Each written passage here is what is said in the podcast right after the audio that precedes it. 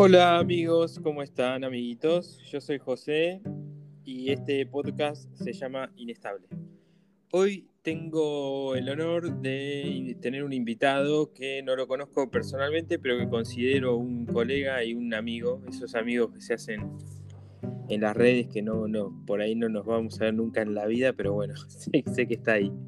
Este, Will, ¿cómo andas? Buenas, ¿cómo andás, José Eh, ¿Cómo no nos vamos a ver nunca en la vida? Yo ya tengo reservado un curso, ¿eh?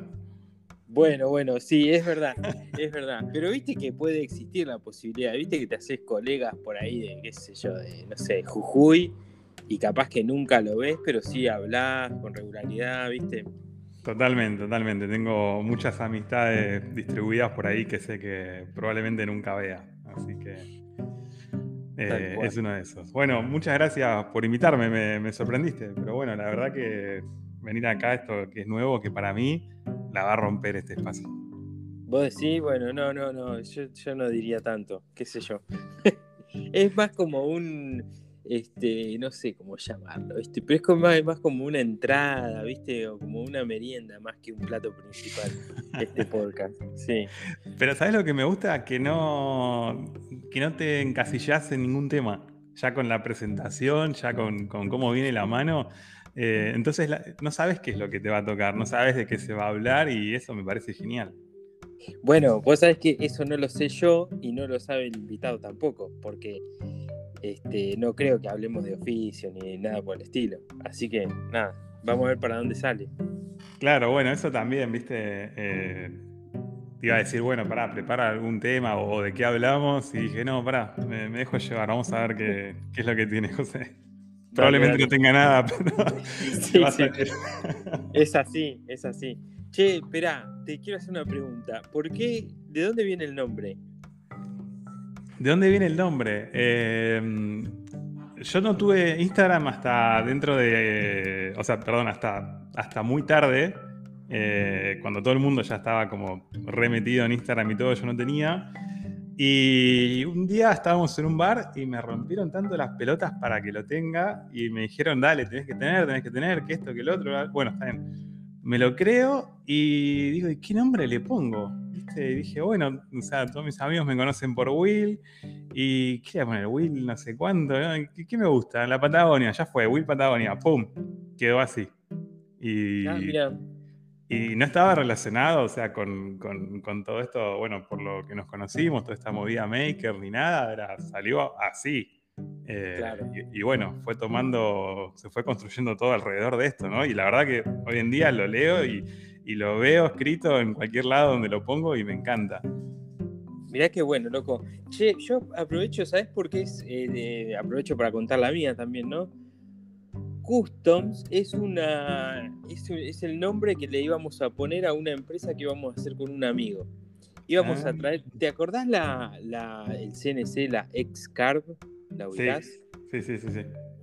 Bueno, que fue una de las creo que fue la primer máquina CNC, medio como para el usuario común, y que la podía armar en su tallercito este, que ocupaba un metro por un metro, una cosa así. Sí, sí. Eh, y bueno, íbamos a comprarnos una de esas, la íbamos a mandar a pedir ahí a Estados Unidos, íbamos a empezar a hacer cosas personalizadas, viste, juguetes, cosas con MDF, justito antes de que explotara el, el tema del CNC, viste, y se hiciera más popular. Claro, pero este, ustedes querían traer una y, construir cosas con, eso, ¿no? Sí, exacto. No estaba en los planes fabricar CNC porque era una cosa como que no, no se hablaba de eso, ¿viste? Claro, es impensado de, de fabricarte uno de esos. Sí, no, ni hablar. Entonces era ponerle a hacer juguetes para chicos, ¿viste? De rompecabezas, todo ese tipo de cosas. Eh, que eran productos customizados y de ahí salió el nombre. Ah, mirá vos. Después la empresa esa no, no se hizo, nunca existió, nunca fue para adelante y a mí me había copado el nombre y así que siguió. Che, ¿y eso en qué año fue?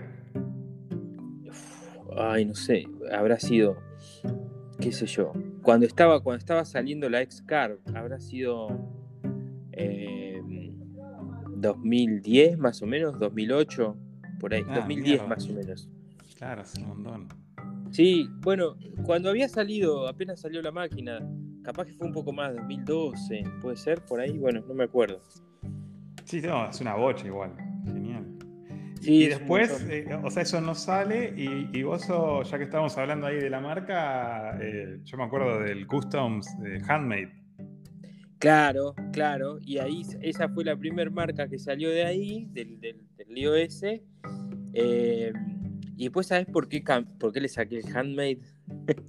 Porque, no sé, ibas a, empezar a fabricar algo, no sé, con alguna máquina y ya no querías. Eh, abriste el paraguas por las dudas. No, no, es mucho menos glamorosa la explicación. pero, está, pero está buena porque tiene que ver con la comunidad maker argentina. Se hace un reciclado challenge eh, acá en Argentina, ¿no? Qué sé yo, yo no me acuerdo qué proyecto hago y viste que vos que, nominabas, viste, nomino a tal, tal y tal. Sí. En una de esas nomino a Ru, al taller de Ru, que capaz que lo escucha este capítulo. Y veo que. ¿Eh? Seguro, seguro que lo escucha. Seguro. Y veo que Ru medio como que le cuesta pronunciarlo, ¿viste? Dice Hanmade, no sé cómo es que dice. Y digo, claro, boludo, si no lo pueden decir mis colegas, a esto está mal, no va, no va. Y, ahí lo saqué, lo saqué y empecé a hacer custom solamente. bueno, y, y zafás que, dentro de todo custom se, pronuncia como se lee también, ¿no? Sí, hay gente que le dice, tengo, tengo clientes así más, más chetongos, ¿viste? Más zona norte, qué sé yo, que le dicen customs y está bien. Eh, pero yo le digo custom, yo para mí es customizado, de ahí viene, ¿no? Claro, bueno, muy bueno. Sí, sí, bueno, pará, basta, basta de José. Eh, escúchame, ¿y, y, qué onda? Em, ¿Qué onda? O sea, ¿cómo conectás la Patagonia? ¿Cómo vas a tener que conectar en algún momento todo lo que estás haciendo con la Patagonia? Me imagino, porque está ya en el ADN. Totalmente, sí. Eh, mira, actualmente la, o sea, porque hay muchos planes a futuro, pero mientras tanto, em, todos estos productos que, estoy ahora maquinando y que le estoy dando vuelta y, viendo cómo hago para yo solo poder fabricar una cantidad suficiente como para abastecer a lo que me piden. Em, ¿Cómo puedo hacer para que esos productos tengan toda la parte de marketing y el enganche con el fondo de, la vida salvaje, del deporte eh, al aire libre y todo, no sé, lo que se te ocurra, pero relacionado con la Patagonia, ¿no? Entonces, por ejemplo, decir, este cuchillo fue pensado para esta zona, o sea, fue pensado para todas las actividades que se pueden hacer alrededor o en este parque nacional, por ejemplo. Y, y, hacer esa, esa promoción yo o, trabajar con gente de la zona, amigos, conocidos, por ejemplo, que vayan a pescar al mismo lago, que vayan a, hacer actividades alrededor de un río y proveerlos de, esas herramientas y, que se genere toda la marca alrededor de, eso, ¿no? Eh, ese es como un sueño que tengo ahora y es como la, conexión inmediata que tengo. Y obviamente después a, futuro la idea es hacer una gran mudanza de taller y vida eh, hacia allá, ¿no? Claro. Y sí, loco, vas a tener que conectarlo. De alguna manera, o sea, si, si querés, tiene que ser como el motor, ¿no? La Patagonia es como el motor. O sea, llegar hasta allá. Y si llegás haciendo cosas que te copan, mejor todavía. Sí, ni hablar, ni hablar. Es, un sueño y, lo quiero hacer bien, eh, bien armado. O sea, yo hace como no sé, ocho años más o menos que tomé la decisión de que no sé, cualquiera se lo puede tomar como quiera, pero no me importa, pero yo dije, no, no puedo seguir viviendo acá en Buenos Aires, no le encuentro sentido, o sea, no me gusta eh, lo, que, lo que veo en la calle, no me gusta la gente en la autopista, no, hay un montón de cosas que, no conecto, ni en pedo, al contrario, no es que no conecto, sino que me rechazan también a mí mismo. Entonces... Eh, es una decisión ya. Pero bueno, yo me podría ir a jiponearla mal y hacer cualquier cosa para, para empezar a armar algo, pero no tengo la necesidad de hacer eso ni empezar tan abajo. Si lo puedo empezar bien desde acá y ir dándole forma, genial, vamos por ahí. No tengo apuro tampoco. Claro. Y además tenés como una, digamos, que, suma a tu, a tu, proyecto de vida, es que la Patagonia tiene una identidad muy fuerte también ya por sí misma, ¿viste? Entonces, es como que no es que te estás, que te vas al medio de la nada y tenés que generar todo. Claro. una cultura, qué sé yo, la, la cultura de la Patagonia, de la montaña, y eso está, está buenísima y ya está hecha, digamos, ¿no? Sí, está bárbaro y aparte creo que cada vez uno tiende más a, poder vivir de eso o, vivir en ese entorno o por lo menos salir y, chocarte un poco con, con, el ambiente, ¿no? con la naturaleza. Creo que con la pandemia de repente apareció mucha gente que empezó a hacer algún deporte, alguna actividad al aire libre. Eh, después tengo un montón de amigos que pasaron la, pandemia en un departamento y ahora los están vendiendo, sino que ya los vendieron y se están mudando a casas o a lugares más alejados. ¿Viste? Es como que se despertó mucho la gente y se dio cuenta de que, nada, eh, hay un montón de cosas en nuestro ADN que, nos mandan a estar al aire libre y que nos hacen disfrutar de eso y que nos hacen bien. Así que, eh, de nuevo, ¿no? Es como va de la mano de esta decisión de, poder llevar mis actividades a, eso y ni hablar si, si un, estilo de vida eh, rentable también puede girar alrededor de eso. Flor de Claro. Sí, ni hablar. Bueno, si, si lográs este, combinar tu, tu pasión, que tu pasión, digamos, se transforme en tu estilo de vida y en tu negocio, en tu, lo que te da de comer, es como cartón lleno, ¿no? Claro, sí, sí, ni hablar. El otro día estaba escuchando el podcast de, un conocido y el flaco también dejó su laburo que era mm, reparador de... Em, Will, sí. Eh, decilo al podcast así que ya nos queda. Eh, es un podcast en inglés, se llama Crafted. Ah, eh, sí, sí. Creo que tienen 50 capítulos nomás. Y, y bueno, uno de los pibes era mecánico de motocicletas. Y el flaco decía, loco, yo en, mi trabajo no tenía felicidad, no me pagaban bien y, no estaba como, como convencido de que, de que era mi vida. Y empezó como hobby también a fabricar cosas y diseñar muebles más que nada. Y en un momento dijo, y más o menos las cuentas dan.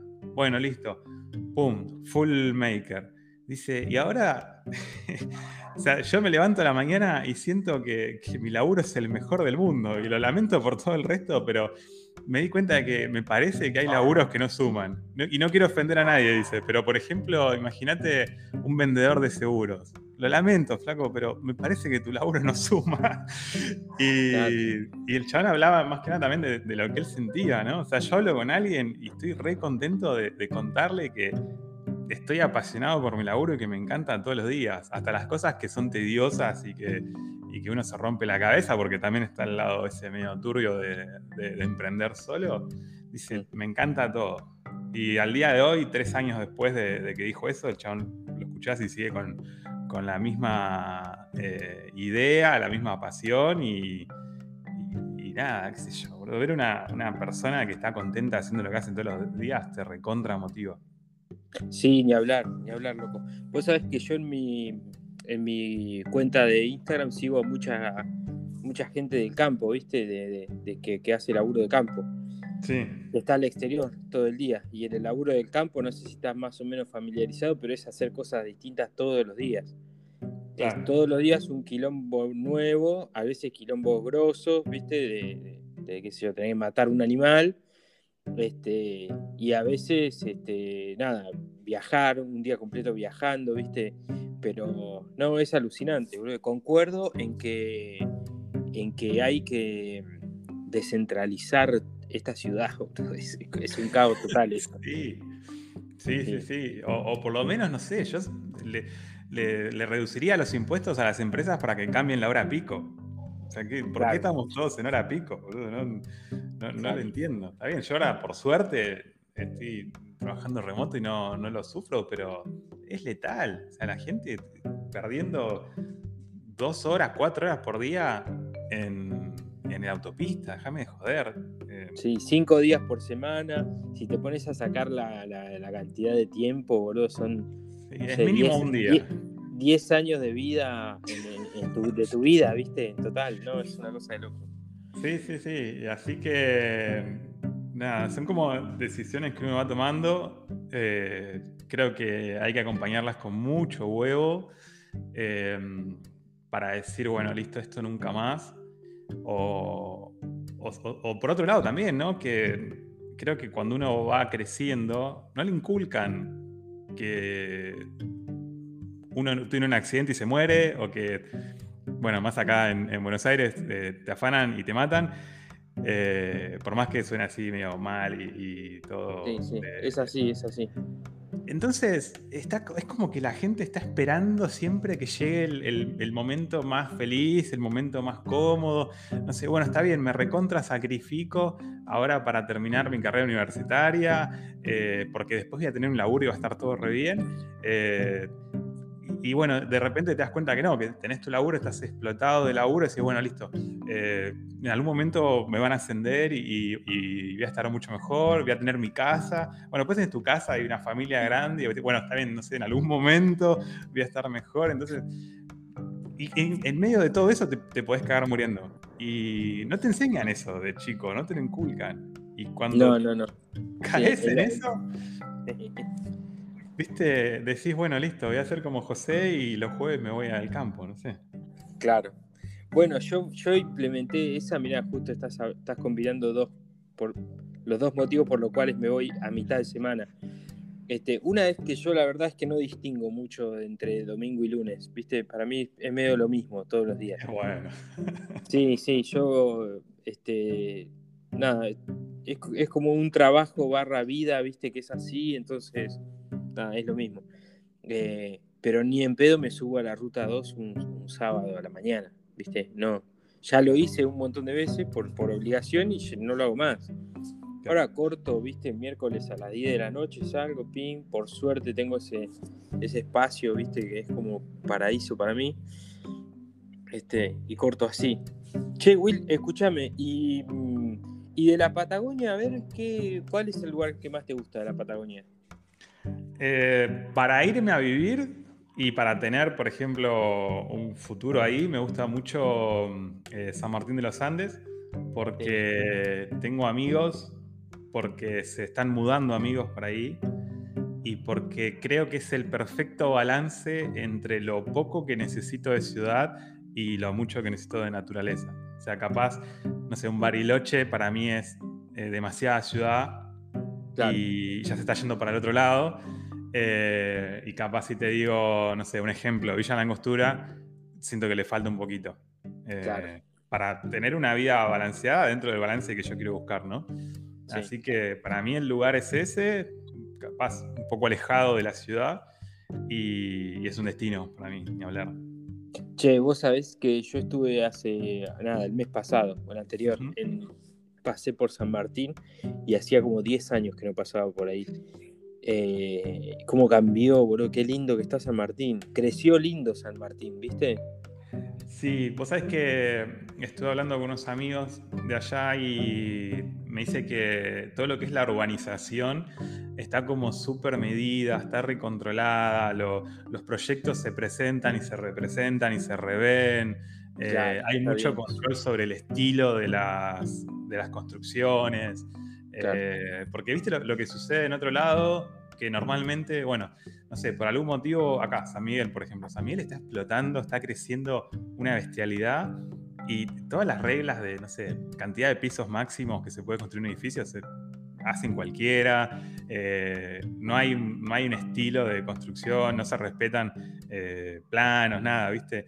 Y allá es como que está está muy medido. Tiene lo bueno y lo malo, ¿no? Porque vos después un plano para construir tu casa tenés que hacer un trámite importante, tenés que hacerlo todo, pero vos ves la ciudad y es linda. Vos caminás por Sí, es hermoso, boludo. La calle del centro esa que tiene todos los bares en las esquinas. Sí. Este, muy lindo, todo de madera, de, lenga, y no, es espectacular. Está buenísimo. Ni hablar. Y después, bueno, temas de, seguridad y todo eso, ¿no? Hay locales como a 5 o 6 cuadras del centro. una vidriera llena de, cosas caras y no tiene rejas, ¿viste? Ni persiana, ni nada. Un ventanal. Bueno, yo cuando estuve en la angostura, eh, la, dejábamos la puerta abierta. De la, fuimos a una cabañita y la señora nos dijo: si quieren, dejen la puerta abierta que no pasa nada. Este, que es como era antes en mi pueblo, pero es como que te vas desacostumbrando, ¿viste? Sí, sí, exactamente. Pero, la cagada es que esa transformación pasa cada vez más rápido. Claro. Y uno como que lo trata de asimilar, pero ya alcanzó una velocidad de cambio que yo creo que nos damos cuenta, ¿viste? Es como, eh, no sé, eh, uno se acuerda de chicos, salía a jugar a la calle, todo eso, y, y hoy la pensás. Hoy los horarios para estar afuera, capaz y todo, pero bueno, no sé, cambiemos de tema que no me gusta tirar mierda. Se puso medio bajón la cosa. Sí, sí, Escuchame, Will, este, ¿y cómo, cómo es, qué, qué, estás pensando para tus productos? ¿Qué es lo que estás teniendo? ¿Qué vas a tener? ¿Qué, ¿Cuál es el, digamos, el leitmotiv de, de Will Patagonia respecto a los productos? ¿Cuál va a ser? Bueno, tengo un par de ideas, eh, todas como medio apoyadas por, por, creo que lo tengo en el Instagram, algo así como, como una pasión por los detalles y la durabilidad, ¿no? Eh, ya los muebles que, tuve la, suerte de hacer y trabajar para, algunos conocidos, eh, los hice a prueba de bomba.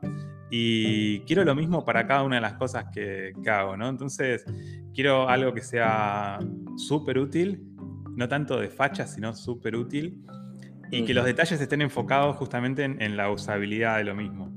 Y después trabajar con, materiales eh, que, acompañen esos detalles con durabilidad. Por ejemplo, no cueros naturales, eh, copados, eh, buenos aceros. Entonces, básicamente los productos que tengo en la cabeza van por el lado de cuchillos para para actividades al aire libre. Cuchillos de estos EDC, que lo tengas cerca tuyo y lo puedas usar para cuando tenés que abrir un paquete del correo, cuando tenés que cortar mm, lo que sea. Sí, sí, tengo el mío, tengo el mío y lo uso todos los días. qué grande, qué grande. Bueno, eso, viste, es como un producto que fueron haciendo y, gracias a, a, la distribución y a gente como vos que me fueron mostrando lo que hacían, eh, voy voy modificándolos, adaptándolos. Y después, bueno, por otro lado, sí, un poco más hacia eh, billeteras buenas, eh, también hechas a mano, pero pensando en que, la tengas, no sé, 10 años y que siga igual. Eh, estoy haciendo junto con Nino, diseñamos un porta herramientas más pensado para, como para carpinteros también, o gente que trabaja con un par de, cosas y, y, que las tenga ahí a mano.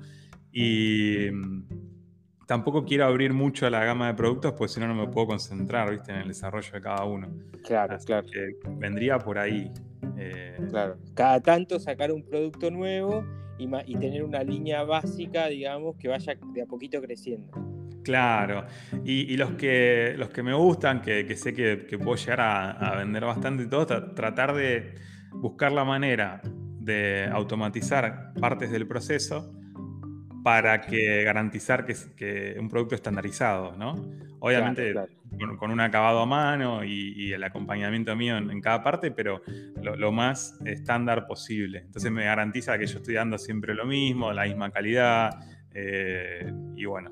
Eh, también eso se reduce un poco el precio, ¿viste? Porque lo hecho a mano, si uno, no sé, intenta buscar la fórmula de, la cotización de eso, es carísimo. Sí, es muy caro, es muy caro. Y no todos lo pueden hay cosas caras que son caras que no se pueden hacer más baratas, pero si no las puede comprar nadie, tampoco tiene sentido hacerlas, ¿viste? Claro, sí, mira ese cuchillo que tengo ahí de 4 mil dólares y bueno, sí, es muy lindo, pero está ahí. El otro día me, preguntaron a mí, me mandaron un mensaje para, para cuánto valía hacer un ajedrez, ¿viste? De metal. Claro. Y no supe qué decir, ¿viste? Porque qué sé yo, boludo, cuánto vale esto. Las piezas se hacen de a una, ¿viste? No, no, tiene, no sé, 500 mil pesos, te tengo que decir, ¿viste? No, no, no lo vas a poder pagar, ¿viste? ¿Qué sé yo? Este, sí, aparte, sí, perdón. No, no, no, nada, decime, decime. No, que, no sé cómo es en tu caso, pero yo no tuve una cultura, por lo menos familiar, de, gente que sale a vender cosas o que es muy bueno vendiendo, que es una parte súper importante, ¿viste? De, todo esto. Y, se hace todavía más difícil acompañar eso con un buen precio y, no sé, es, algo copado que, que, me gusta investigar, aprender, pero es una dificultad también. Sí, 100%. No, vender es otra, otra historia. Otra historia. che, Will, escuchame, vamos cerrando. Dale. Quiero que me cuentes alguna anécdota de algún viaje sin montañés tipo, tipo extremo, alguna cosa que te haya pasado, alguna vez que tuviste miedo, algún animal, no sé, alguna vez que, no sé, algo. Contame alguna así, que tu, tu historia de montaña de, batalla, digamos. tengo, tengo una, pero es muy larga, la dejo para otro momento. Cuento una secundaria un poco más cortita. Yo como para buscar un poco más de autonomía en, la montaña y sentirme más seguro con lo que hacía, junto con un amigo hicimos la carrera de guía de montaña. Es una carrera de dos años y medio, casi tres, y después un año más de currículum. Ah, em, Sí, está, está bárbaro. Es bastante militar igual, ¿viste? Es tipo, eh, teníamos supervivencia, como, no sé, 26, 27 horas sin comer y sin tomar, en medio de, la selva acá en, en selva no, no sé, en, las islas de Tigre hicimos eso y fue letal, estuvo bárbaro. Y así es como que íbamos teniendo distintos módulos. Escalada en hielo, eh, altura, y cuando tuvimos que hacer el módulo de nieve, eh, Fuimos a las cuevas en Mendoza, que es por la ruta 7, justo antes del límite, y no había nieve. Entonces dijimos, qué cagada. Bueno, cruzamos el límite por los túneles, fuimos para el lado de Chile, y ahí nomás apenas cruzas el límite, eh, no la frontera, sino el límite, hay unos sectores de entrenamiento ahí donde se acumula muchísima nieve. Todo el ejército de Chile va a entrenar ahí eh, las tropas de montaña. Y, es justo abajo del Cristo Redentor, pero del lado de Chile. Bueno, y íbamos a hacer ahí la instrucción de, nieve. hacía un frío de morirse, me acuerdo, fue en agosto. Bueno, llegamos medio tarde, armamos la carpa y listo, a dormir. Al otro día empezaban las actividades. Bueno, esa noche nevó tanto, pero tanto, y hubo una tormenta tan grande que nuestra carpa se, tapó de nieve. No. sí, sí, se, cubrió completamente.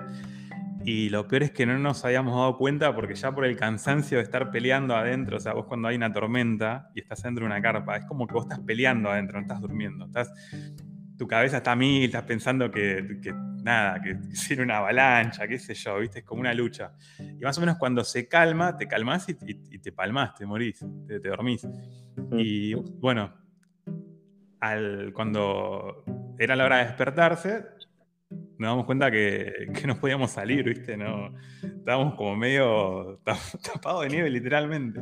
Pero espera, vos abrías el cierre de la carpa y que había eh, nieve. Claro, eh, había como una pancita de la nieve empujando hacia adentro de la carpa, una carpa chiquita de, montaña y, y, la pancita de nieve así empujando para adentro. Y fue tremendo. Y abrimos, y claro, había un poquito de nieve y un aprendizaje muy importante de ese día fue, boludo, tenés que dormir con la pala adentro, no afuera. No, que les quedó la pala afuera. Teníamos la pala afuera. Bueno, eh, salimos, eh, sacamos la nieve, todo, todo completamente mojado, todo ah, para poder salir. Eh, queríamos desayunar y el agua yo la había dejado afuera de la, de la bolsa a dormir. El agua estaba congelada, así que teníamos que hacer fuego para poder desayunar. Me quería poner las botas y las botas también, otro aprendizaje, cuando hace tanto frío las botas las tenés que cubrir y en lo posible ponerlas adentro de la bolsa a dormir. Bueno, la transpiración del día se había congelado y la bota se endureció y no me la podía poner. Entonces no podía salir de la carpa porque no podía pisar descalzo en la nieve, en el hielo.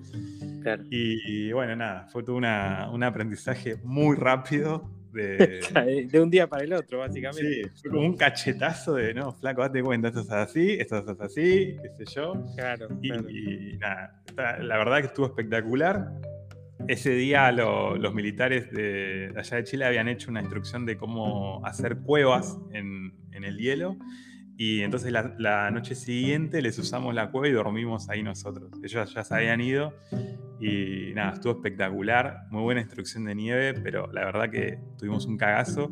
Y si no nos hubiésemos despertado, nos, estábamos empezando a asfixiar porque estaba cerrada la, claro, me imagino encima la combinación de eh, asfixiarte dormido, es como que ni te enterás. Ya fue. No, no, no, es como que te cansás, te cansás, te cansás y la, la cagás. Y aparte, estábamos en altura ya ahí, o sea, uno va desde Buenos Aires, de hecho, hasta ese lugar, duerme y ya te duele la cabeza, está con poco aire, la aclimatación. Claro, claro, Entonces, vos no sabes si es cansancio, si es que no tenés aire, si es que no comiste, si no te hidrataste, viste, como estás medio perdido. Y bueno, lo pasó todo en la, primera noche. Así que nada, fue una, después te muestro una foto de, del otro día a la mañana cuando sacamos la nieve, cómo estaba nuestra carpa. Pero fue bueno. tremendo. Dale, después mandame, después mandame. Che, buenísima, Will, buenísima la historia, loco. Y buenísimo el episodio y gracias por haber participado. No, muchas gracias a vos. Eh, mucha suerte con este proyecto. Vamos a apoyar con todo lo que podamos y para mí eh, va a estar espectacular todo lo que va a salir de acá. Bueno, un abrazo, chabón. Abrazo, José. Nos vemos. Chau, chau. Chau, chau.